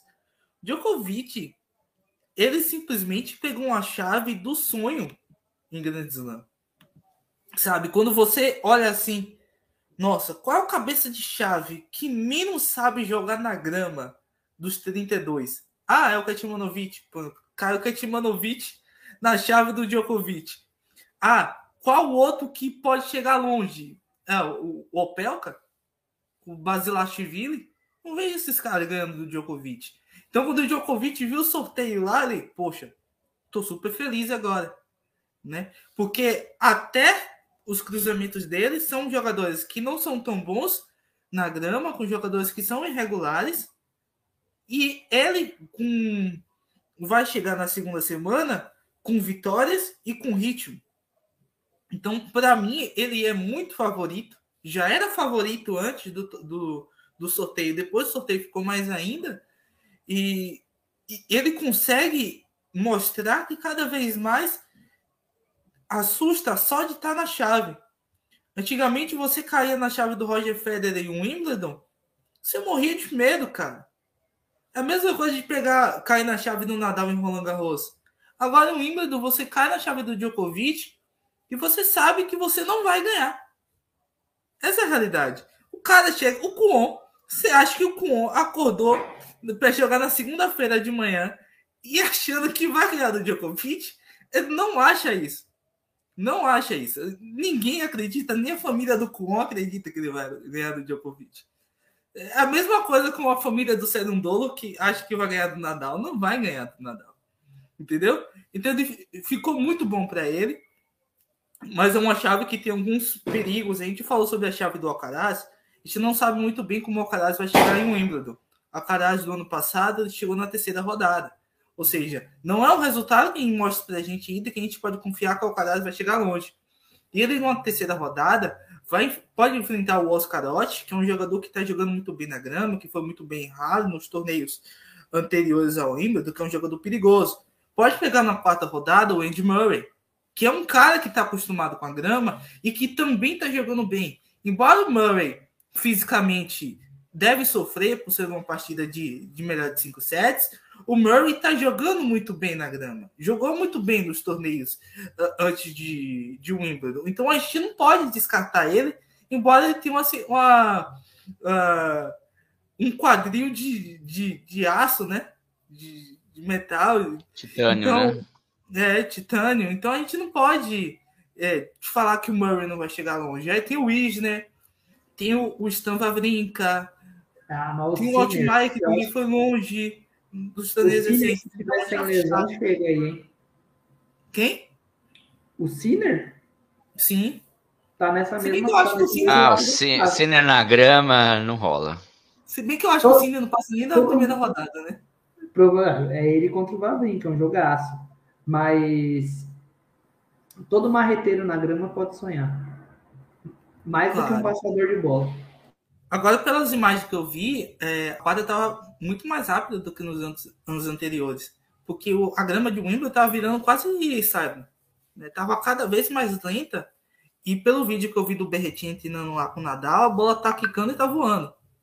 O que, o que é legal para a gente ver e que deve deixar os jogos mais equilibrados. E uma coisa que a gente não, não falou ainda foi sobre a chave do Thiago Monteiro.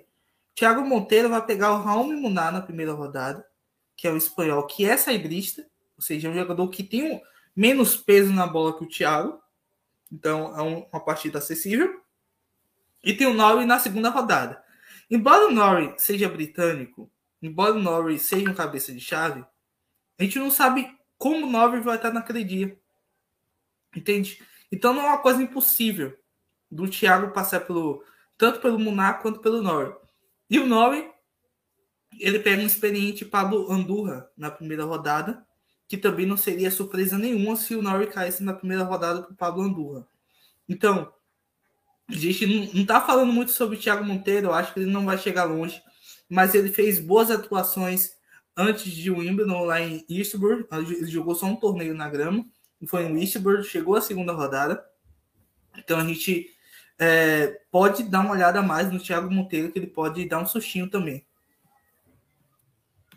Patrícia, é, o é, que, que, você espera da chave masculina? É, você acha que alguém pode impedir o título do Djokovic? Ou, ou como o Matheus e o Eloy falaram, a, pela chave que ele pegou, é, é um caminho muito tranquilo para ganhar o 21 e o sétimo em Wimbledon? É difícil ele não ganhar, mas não é impossível por causa do Berritini. É... O Berritini voltou jogando simplesmente tudo na grama, tudo na grama. Parecia que ele não estava é, parado, parecia que ele não teve lesão nenhuma, que ele não fez cirurgia na mão, porque ele voltou simplesmente do mesmo jeito que ele parou em Wimbledon no ano passado. Ele tá a mesma coisa, jogando super bem. É... E ele também, para mim, é um dos favoritos a ganhar mais do que o Hurkacz. É... Não mais do que o Djokovic e o Nadal, mas eu colocaria ele em terceiro. É, ele está na, na, na, parte do, do, semifinal, ele jogaria contra o Nadal, né? Na, na, na projeção. É, então, ali um confronto né, difícil. Acredito que o Djokovic chega sem problemas no Até final. nisso ele deu sorte, porque o Matheus tínhamos colocado nas conversas anteriores que para o Berretini seria mais fácil pegar um Djokovic em umas quartas de final do que numa final, porque se o Djokovic, os dois só se enfrentam na final agora. Se acontecer a mesma final do ano passado, é muito Sim. mais complicado esse jogo para ele, com a esquerda que ele confessa contra o Djokovic. Sempre, né? Justamente né? esse é o problema. Ele pode muito bem chegar na final, daí mais, né, para mim, é, ele também está ali entre é, os, os favoritos. É, os outros que jogam muito bem na grama, o Kyrgios nem precisa falar nada, a gente não sabe se ele vai conseguir jogar.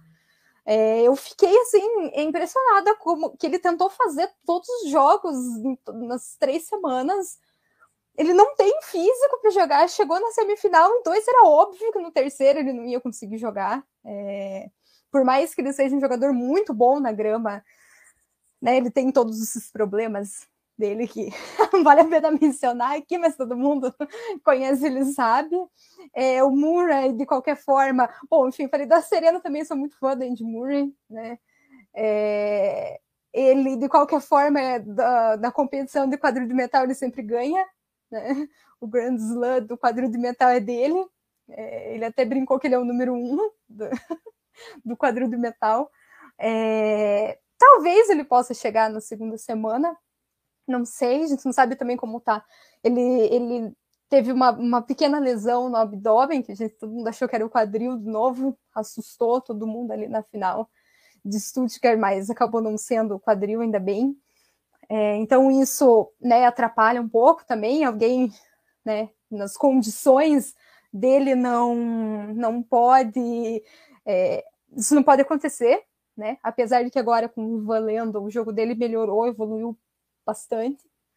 É, então, talvez ele, segunda semana, ele consiga é, de novo, né? É, o jogo do, do Sinner, do Arinca, eu acredito que o Sinner ganhe.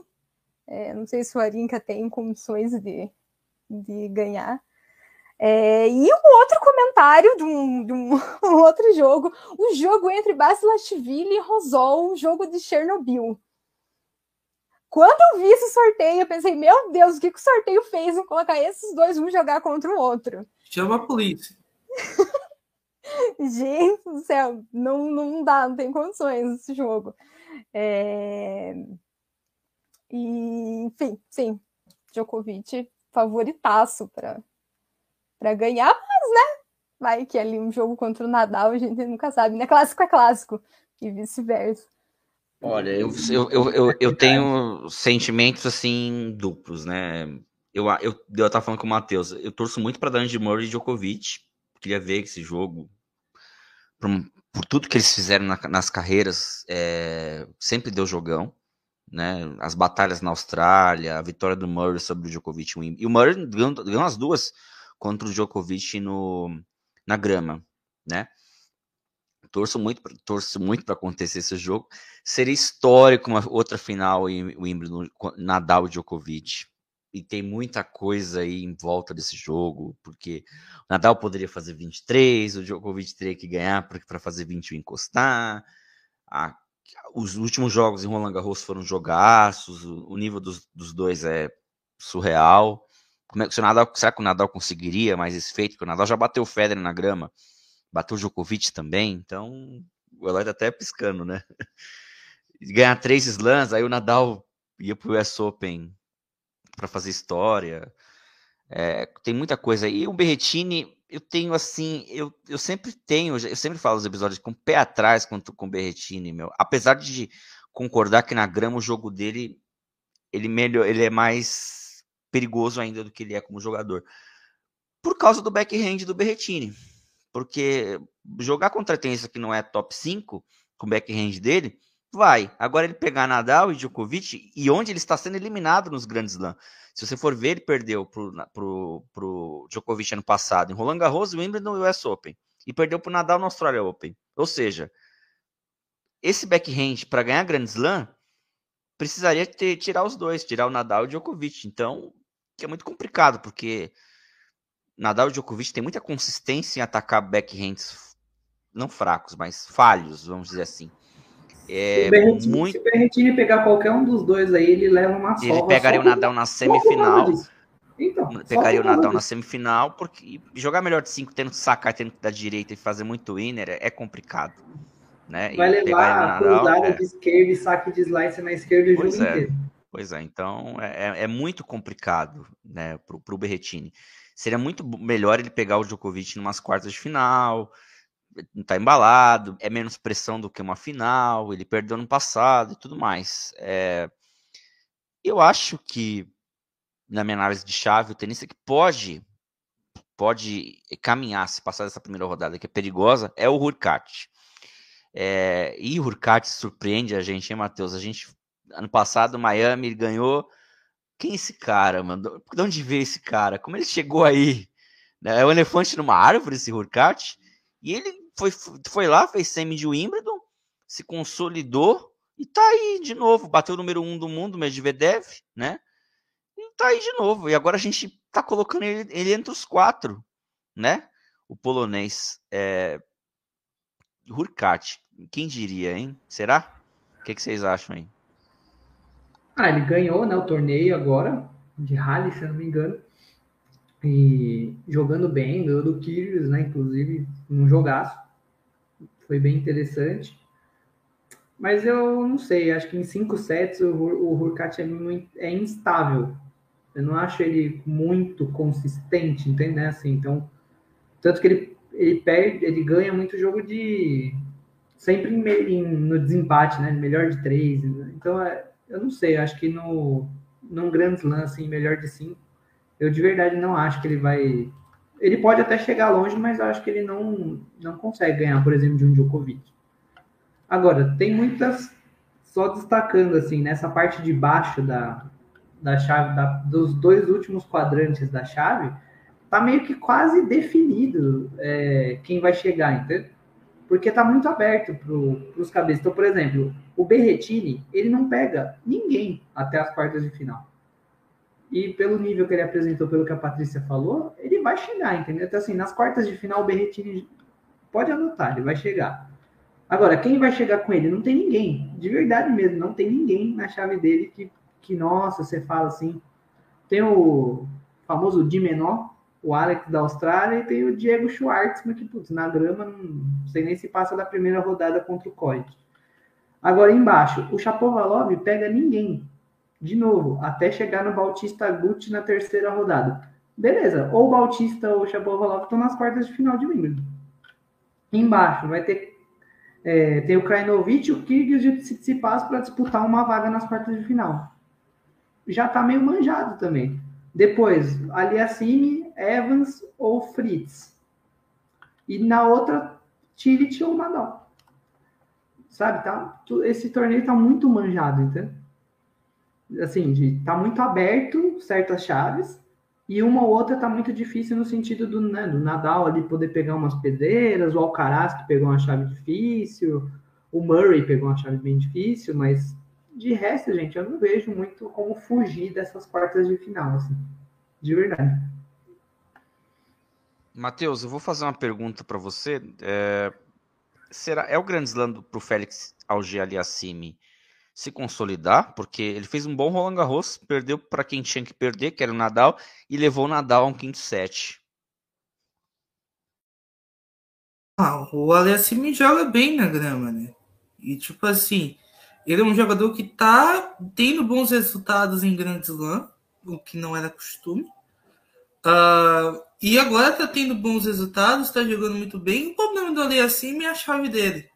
É, infelizmente, ele estreia contra o Maxime Crissi logo na primeira rodada, que é um jogador perigoso, um jogador que deve chamar a atenção. É, aí depois deve pegar o Jack Sock na segunda rodada, direita forte, marreta, um jogador que depende do seu dia. E na terceira rodada vai pegar um. Provavelmente vai pegar o local, Daniel Evans, na terceira rodada, que também é um jogador muito chato. Então a chave dele é insuportável de se enfrentar, porque vai pegar jogadores que têm saques muito bons, que têm direitas muito boas, e tem o Nadal numa quarta de finais, né? Nadal ou o Mari Cilic, tá bom? Nas quartas de finais o, o Alessandro pode pegar. Mas é um torneio que ele pode ter, sim mostrar aonde ele pode ir, aonde ele pode chegar, a, o nível dele, né? O que ele é. Porque assim, em outros pisos a gente dificilmente falaria que ele ganharia do Nadal, mas na grama eu acho possível. Entende? É, a questão muito é como o Alessini vai entrar no torneio, como ele vai se sentir. Se ele se sentir bem, se sentir confortável, eu acho que ele pode chegar assim umas quartas de finais, umas semifinais, mas aí ele vai ter que jogar o seu melhor tênis.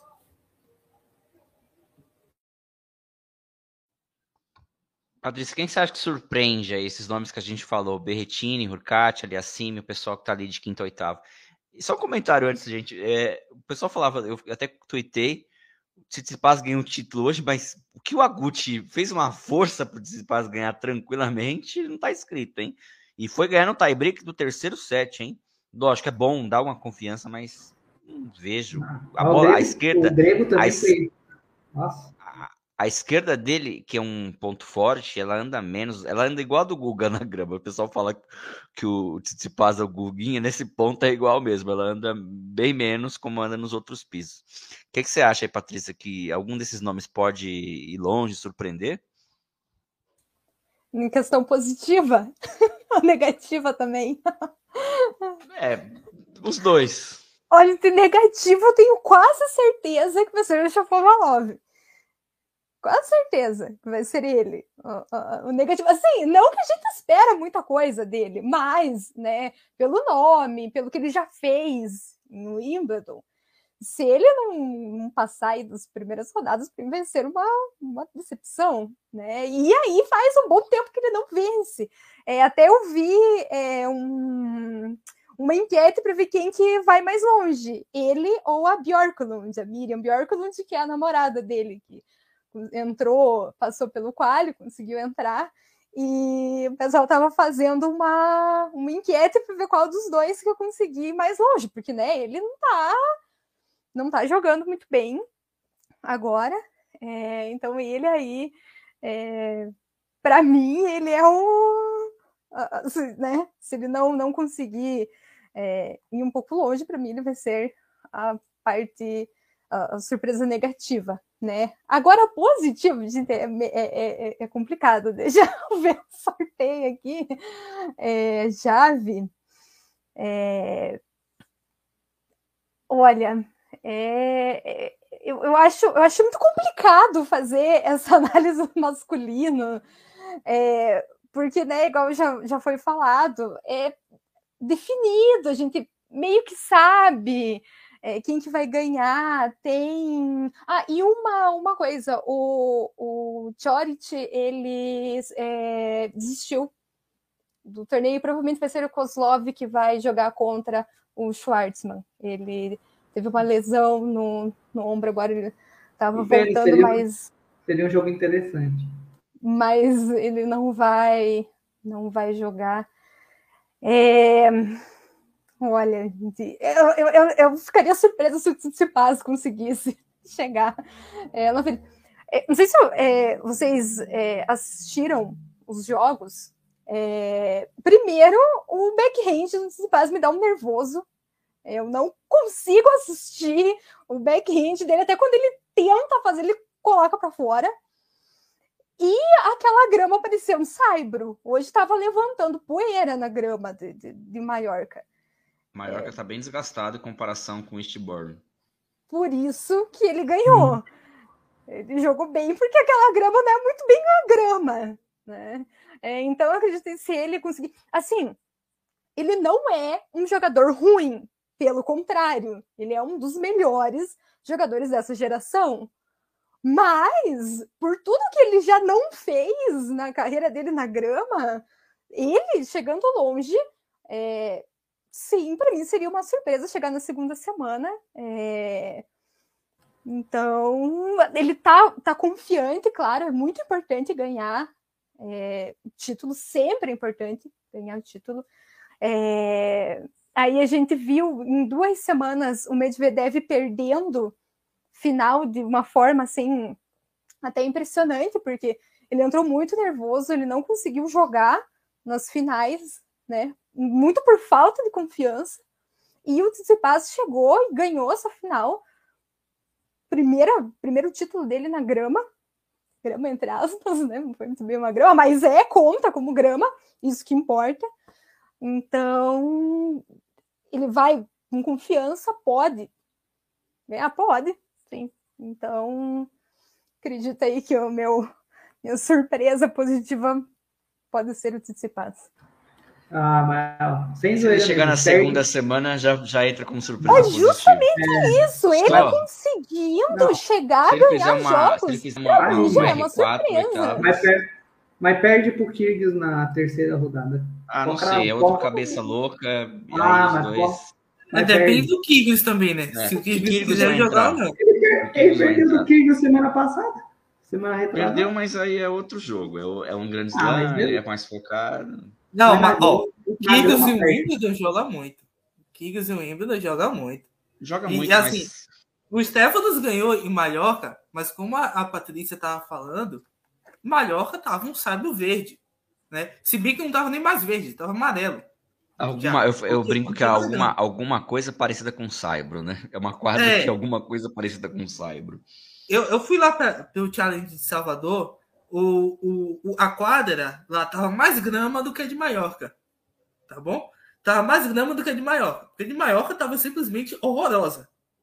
Com todo respeito. O pessoal que fez a quadra lá, eles não conseguiram cumprir o seu trabalho. Maiorca é, um, é uma, é uma região, o Matheus, que Mas bate muito sol, muito quente. É, é a terra eu, então, coloca na conta eu, do Tony Nadal essa. É, terra do Nadal, pô. Eu achei, que, que eu achei muito estranho é, fazer um ATP lá numa, na grama. Já na época. O segundo ou terceiro já em é, Maiorca então, que acontece. E, Só que né? o segundo. Só que no ano passado a quadra estava muito melhor do que está esse ano. Esse ano realmente desgastou bastante. É, eu acho que não é um, um, um, torneio que a gente consegue analisar friamente sobre o nível do Tsitsipas. Eu consigo analisar Rally melhor do que uh, Mallorca, entendeu? Porque em Mallorca ele não pegou quase ninguém. E os jogadores já estavam já meio terrão, já querendo ir embora daquele calosão e ir para a Inglaterra, entendeu? Então meio que eu não consigo colocar na base de avaliação. Não, só, é, uma, é uma confiança, só o ponto é, de confiança. Não pelo né? nível, mas pela confiança, é importantíssimo para ele. Eu acho ganhar. que ele mesmo acho que vai se cobrar para fazer uma oitavas e aí procurar coaching e maneiras de, de evoluir. Importante para ele esse ano é chegar nas oitavas. É, né? ele deu sorte é. na chave, né? Porque ele caiu do lado do Chapovalov, que, com todo respeito tá ao Chapovalov, é, e um Nick Kyrgios que a gente não sabe se vai chegar bem fisicamente no torneio. Assim, Kyrgios é melhor que o Tsitsipas na grama. Mas ninguém sabe como o Kyrgios vai chegar. Se ele vai chegar fisicamente bem, se vai chegar mentalmente bem. Né? Ele acusou um, um torcedor de racismo né? na, contra o Andy Murray na semana retrasada. A gente não sabe o que foi que aconteceu realmente nesse lance. E é um cara que para mim, é o melhor nome desse lado se ele quiser jogar. Se ele não quiser jogar, vai sobrar para o Stephens, né? Porque Chapovalov não é esse cara, Batista Gucci não é esse cara, Felipe Krajanovic com certeza não é esse cara, entendeu? E a chave está um pouco aberta para ele até uma quarta de finais contra o Matteo Berrettini, que também é o grande nome do lado da, do quadrante deles, entendeu?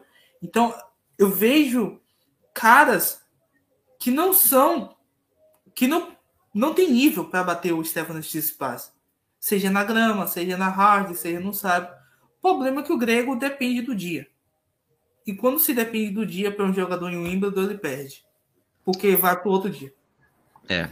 Vamos lá para os palpitões, galera. Tão aguardada a parte dos palpitões aqui de Wimbledon. Vou começar pelo masculino, já que o feminino aí a gente vai fazer uma outra análise. Vamos lá, Eloy, quem ganha, na sua opinião, o Wimbledon 2022 no masculino? Djokovic. Beleza. É... Matheus, quem ganha o Wimbledon 2022 no masculino? Djokovic. Patrícia, quem ganha o Wimbledon 2022 no masculino? Murray, não, Djokovic. Vamos lá, eu vou. Não, não vai ser unanimidade, gente. É um pouco torcida, um pouco feeling das coisas e um pouco de quem é professor de história, quem é historiador, gosta de ver números, torce também por isso. Vou torcer para o Andibori chegar nas quartas contra o Djokovic, vou torcer para o Nadal chegar na final contra o Djokovic, então meu palpite é Rafael Nadal para ser campeão de Wimbledon 2022. O Eloy até ficou emocionado agora, né? Como ano passado está apostei emocionado nesse momento. Como ano passado eu apostei assim, no, Djo Meu Deus, no Djokovic. O Diego votou no Nadal. É, como eu, é um milagre. Mas ó, eu, eu geralmente eu, eu, tem uma notícia triste. Eu só acertei ano passado de Wimbledon, porque ano passado era muito óbvio que o Djokovic ia ganhar. Né? Vamos é lá pro feminino agora. É. Não, é assim, a gente, a gente comenta, não tem como é, negar. Eu também acho que, pelo menos na final, ele vai chegar, cara. É, eu, eu vi outros cenários. O adversário que tinha que cair nas quartas caiu. Igual o Matheus falou, o adversário fraco que tinha que cair na semi caiu. O Berretini que podia complicar lá tá do outro lado. Então, é ele, meu. Mas eu acho que o Nadal tá muito focado para fazer essa história. E aí eu torço muito para ter esse jogo na grama, porque meu, seria histórico. Como teve, como eu torci pro Nadal, pro Federer pegar o Djokovic em 2019. E depois eu, depois daquele, daqueles momentos, parecia que morreu um parente, né? Não queria falar com ninguém, deixei o celular de lado. Depois eu fui ver no grupo, tinha poucas mensagens, falei, todo mundo acho que morreu igual eu aqui, né? Depois eu fiquei o Maciel conversando com o Maciel lá, falando, não, Maciel, o cenário era pior e o cenário se confirmou. Cara. Não, foi, no, foi um domingo. Foi um domingo difícil, cara, difícil. É, vamos lá. Feminino. Falando isso, hoje você tá tendo um sábado difícil, hein, Matheus? O Bahia perdeu, o Andresco perdeu, tá uma maravilha, né? Seu sábado. Ah, tudo pode piorar. Vamos lá. Vamos lá. É... Feminino, gente. É... Eloy, quem ganha o Wimbledon no 2022 na chave feminina? Iga. Iga Swiatek. Matheus, quem ganha 2022 o Wimbledon na chave feminina? Anja B. Ó. Oh. Patrícia, quem ganha o Wimbledon no 2022 na chave feminina? Ons Jabeur. Ó. Oh. Olha, eu, como todos nós, vou torcer muito, até brinquei lá no, no, nosso grupo, que é a Bia, mas eu vou ser racional aqui. E um pouco torcida também. Eu vou apostar na Petra Kvitova, né? É, a Jabur é uma candidata, mas é o pezinho atrás com relação às lesões que ela vem tendo, essa estafa, né? Mas seria muito legal para mim, como torcedor da Kvitova de mais de 10 anos, ver a Petra ganhar de novo. E vou torcer muito para a Bia, meu. Muito, muito, muito, muito. Torcer muito para a Bia. O que, o que a Bia fizer tá de bom tamanho, depois dessas alegrias que ela deu, deu para gente. Então, meu palpite é Petra Kvitova. Beleza? Temos imagens, aí. Eu coloquei a imagem na tela. Só para que me, minha aposta dessa vez não é uma, uma aposta. Não, não, não é uma aposta. Aleatória. Olha, eu, eu sério, o Eloy, eu pensei que ele ia apostar no Andresco. E se ele apostasse no Andresco, no Wimbledon, eu não ia falar nada, porque é um palpite normal, seria aceitável. Seria um palpite seria aceitável. muito clubista. Com todo não, você foi clubista mas... lá em Roland Garros, porque ela não tinha a menor condição de ganhar Roland Garros. Menor. Quem perde para Caroline Garcia pode perder para qualquer menina. Não, então, mas ela, ela fez uma semana boa. Ela fez uma semana boa. Eu tenho mais, eu acho que ela tem mais chances agora em Wimbledon do que na, na gira de Saibro. Tá, gente, é o seguinte, ó. A gente tá com uma campanha aí com o pessoal do Além do Tênis de mandar mensagem para Bia, certo? De, de, de colocar, de bombar. Foram três semanas assim nas nossas redes sociais, muito intensas. Eu e o Matheus lá tweetando, acompanhando o jogo, acordando cedo, procurando informação, fazendo análise, e a gente vai fazer isso nesses próximos 15 dias. O Wimbledon para nós aqui já começou. A gente vai estar tá tweetando, vai estar tá colocando coisa no Instagram, vai estar tá fazendo as piadas que a gente faz, igual ela fala, é, é tenista de boteco, né? A gente vai colocar, vai ser uma cobertura muito parecida com o Roland Garros e vamos, a partir de segunda-feira, ter um Space aí, o Space dia 1, na segunda-feira já, com a participação do Pedro, do Papo de Tênis. O Fredão talvez participe com a gente também, vai, vai confirmar.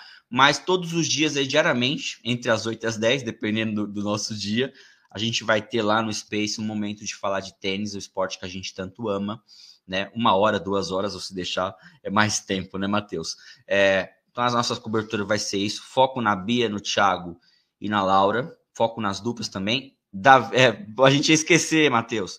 O Rafael Matos foi campeão hoje em Maiorca, né, junto com o espanhol Davi Vega. Parabéns, Rafael, mantendo a tradição do Saibro, do Saibro não, desculpa, das duplas brasileiras na, na no tênis. É, e a gente vai torcer muito para esses brasileiros aí e o Wimbledon. E vamos twittar, vamos cornetar todo mundo aí que for jogar. Se fizer besteira, igual alguns fizeram Roland Garros, a gente vai marcar e a nossa cobertura vai ser isso. Eu quero que vocês sigam a Patrícia no, no, no, nas redes sociais dela, que ela vai falar agora, que vocês comprem o livro dela, porque é muito importante, gente. Eu vejo o Matheus aqui, o Matheus é muito esportista igual eu. É, é muito importante o futebol feminino crescer, é muito importante os, os outros esportes crescer no, no, no, campo feminino. E a Patrícia é uma pessoa que eu sigo lá nas redes sociais, ela defende isso muito bem. Então, é, sigam a Patrícia e sigam o trabalho dela, que é muito bem feito na questão do podcast. Patrícia, por favor, deixe suas redes sociais e suas últimas palavras. Isso, primeiro falar do meu livro, é, o livro do Alfoz, História do Campeonato Paranaense Feminino. É, se vocês quiserem comprar, é só mandar uma mensagem para mim. Tá aí o meu, o meu Twitter, é patriciazene, é, mas também tem o Twitter do podcast, o podcast, que é Histórias do Tênis, é um podcast para retomar e para mostrar que o tênis tem uma história riquíssima, o quanto o tênis evoluiu.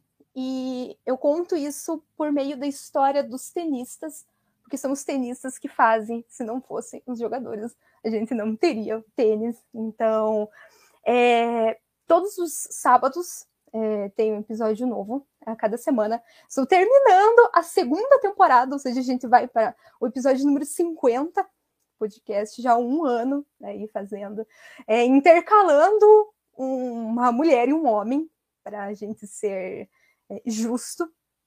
É, e, enfim, sigam no Twitter, é, no Twitter é arroba pod do tênis, também no Instagram, arroba pod histórias do tênis.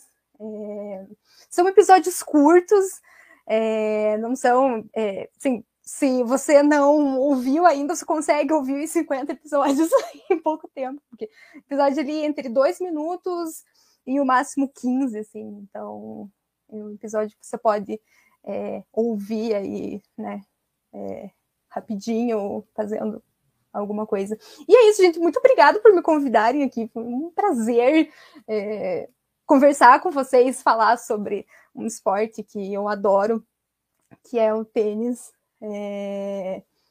E, enfim, foi muito bom. Vocês também são ótimos, são feras no que vocês fazem. É sempre muito bom acompanhar vocês pelas redes sociais também. É... E vamos para o Wimbledon, Wimbledon, né? Falei, meu, meu Grand Slam favorito. Vamos essas duas semanas viver, respirar, comer grama de Wimbledon. Eloy, palavras finais aí. Agradecer a Patrícia novamente, né, por ter topado participar aí com a gente.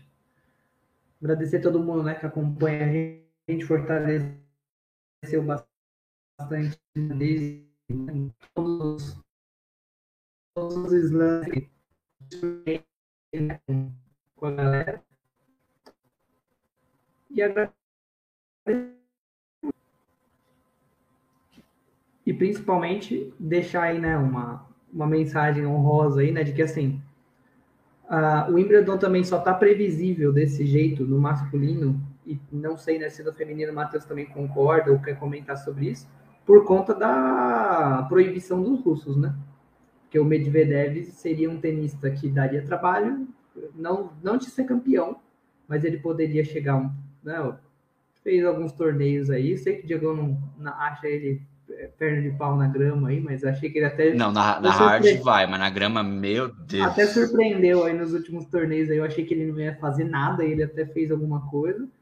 E logo o Bleve a gente já fala aqui que é flop faz tempo, mas mesmo assim ele estaria lá, ele, ele chegaria em algum, ele chegaria minimamente longe, ele eliminaria alguém importante, então assim, deixar claro, né, que a questão dos russos não estarem no torneio, tanto no e os bielorrussos também, né, tanto no masculino quanto no feminino, pesou bastante para ser um pouquinho mais. Olha quem chegou aí, a onça. Então, só agradecer a todo mundo. A minha tá dormindo ali. Matheus, palavras finais. Ah, olha, a gente vai ter um híbrido que vai ser muito interessante. Pela primeira vez, a gente vai ter uma expectativa em cima de um jogador brasileiro, no caso a Beatriz Haddad Maia, em simples, é claro, porque em duplas a gente sempre teve um histórico positivo. De duplistas recentemente, Bruno Soares, Marcelo Melo, André Sá, mas agora também tem o Rafael Matos, que venceu o título hoje em Mallorca, na grama, jogou um torneio na grama e foi campeão, ou seja, o Rafael é um jogador que a gente tem que ficar de olho, a Beatriz, a gente tem que ficar de olho nela, tá? Porque a gente falou aqui vários motivos para a gente acreditar nela, mas se a gente for reassistir todos os jogos que ela fez nesses últimos 20 dias, a gente colocaria ela como uma das três, quatro melhores na grama facilmente e uma das favoritas para o torneio. Então, expectativa. O torneio já começa na segunda-feira. Segunda-feira a gente já bateu Spaces a partir das 9 horas da noite lá com o Pedro, lá no Twitter, tá bom? A gente vai estar tá todos os dias no Twitter fazendo os Spaces, nas segundas 21 horas, na terça 21 horas e assim por diante. É, a gente vai comentar bastante sobre o torneio. É, durante o, o, dia do torneio, eu fiz uma conta lá na Twitch também, então de manhã a gente vai estar acompanhando alguns jogos ao vivo, vai estar lá comentando, falando sobre o jogo e tudo mais lá na Twitch do Mundo do Tênis. Então, vocês que estiverem no trabalho, tiverem é, bobeando ou quiserem ouvir algum maluco falando sobre tênis toda de manhã, a gente vai estar acompanhando o jogo na Twitch. Siga a gente no Mundo do Tênis Podcast. A gente já passou de 3.200 seguidores lá no Twitter. A gente está passando dos 500 no Instagram também. E agora com a proposta da Twitch, para quem quiser estar tá acompanhando a gente mais de perto, curta lá as, as postagens. A gente tem a, essa proposta que a gente está fazendo com a Lenzão lá, para todo mundo mandar mensagem para a Bia, que a gente vai compartilhar com ela o, o, vídeo lá, depois que terminar o torneio, com todo mundo que apoiou ela. Então, continue seguindo a gente e valeu. Isso aí, gente. É, participem da, dos, dos Spaces, é um, é um espaço democrático. Você, se quiser falar, é só levantar a mão. Para eu, o Matheus e o Pedro, que tá lá, vai estar tá lá com a gente, para você falar também nesses espaços, tá? Sigam as nossas redes sociais, acompanhem esse episódio, divulguem, compartilhem para vocês, se vocês conhecem fãs de, fãs de tênis, para a gente crescer cada vez mais levar tênis, porque isso aqui é feito de torcedor para torcedor, tá bom? Um abraço e tchau.